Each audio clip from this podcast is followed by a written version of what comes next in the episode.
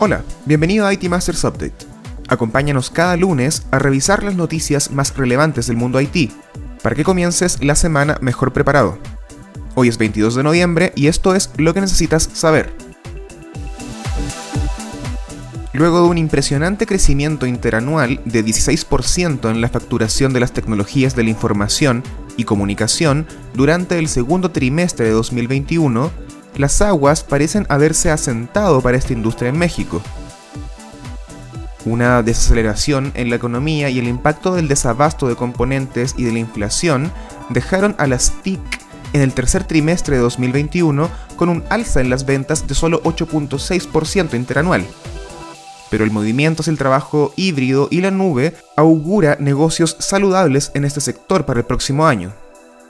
Esas fueron algunas de las conclusiones del tercer reporte Tecnología y Negocios de la consultora Select. Hubo noticias positivas, sin embargo, para los canales, que crecieron a doble dígito, y para la nube, que se consolidó como el pilar de la operación tecnológica y presenta un gran potencial económico para el futuro. A nivel de sectores, los más beneficiados fueron los operadores de telecomunicaciones, que hasta el tercer trimestre han vendido 427 mil millones de pesos acumulados, un crecimiento de 9.5 interanual. El volumen de los negocios ha subido también para fabricantes en 4%, canales en 14% y prestadores de servicio en 8%. El sector TIC ha concretado en total negocios por más de 864 mil millones en los primeros tres trimestres del año. Ricardo Cermeño, director general de Select, advirtió que hacia 2022 la economía mexicana estará regresando a las tasas típicas de crecimiento de los últimos 40 años, pues está perdiendo el efecto de rebote del Producto Interno Bruto que se tuvo en los trimestres anteriores lo que aunado al impacto de los cambios a la legislación en materia de subcontratación laboral puede generar para el sector TIC una pérdida de impulso. En otras noticias, las aseguradoras recortaron a la mitad su cobertura de incidentes cibernéticos, como ransomware, luego de la dramática alza que sufrieron este tipo de ataques desde que comenzó la pandemia.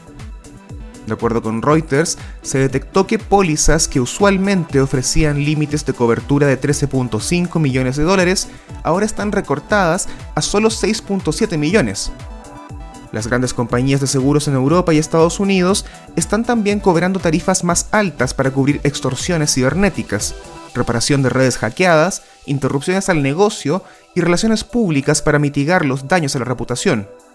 Esto coincide con el año más rentable para el ransomware en la historia. Se estima que solo en los primeros seis meses del 2021 se realizaron pagos por 590 millones de dólares relacionados con ransomware.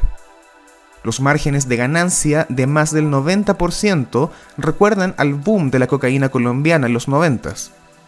El cambio en las pólizas también tiene que ver con que las extorsiones son ahora mucho más altas, los pagos hace un par de años eran de apenas 600 dólares y ahora alcanzan hasta los 50 millones de dólares. Los cibercriminales incluso estarían investigando previamente si las empresas cuentan con seguros cibernéticos, para tener una certeza aún mayor de que podrán pagar. El problema es que las organizaciones ya están menos aseguradas de lo que deberían estar, así que esta circunstancia solo beneficiará a los responsables de los ataques. Finalmente, la popular plataforma colaborativa de código GitHub publica todos los años el informe The State of the Octoverse, un análisis de la información de millones de desarrolladores y repositorios para detectar las tendencias más importantes en lo que a productividad, lenguajes de programación y expectativas de los programadores concierne.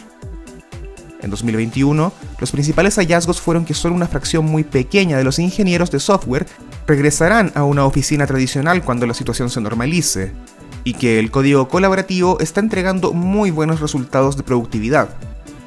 Antes de la pandemia, 41% de desarrolladores en el mundo trabajaban desde una oficina por lo menos una parte de su jornada. Ahora, solo el 10.7% cree que volverá a ese modelo. No hubo cambios respecto a los lenguajes más utilizados en los dos últimos años. Python y JavaScript junto con TypeScript continúan a la cabeza, seguidos por Java, C Sharp y C ⁇ mientras que Shell, C y Ruby se estancaron en las posiciones 8, 9 y 10 respectivamente. Eso fue todo por esta semana. Suscríbete a este update en iTunes, Spotify y Stitcher. Visita itmastersmac.com y acompáñanos también en nuestro canal de YouTube, IT Masters News. Hasta la próxima.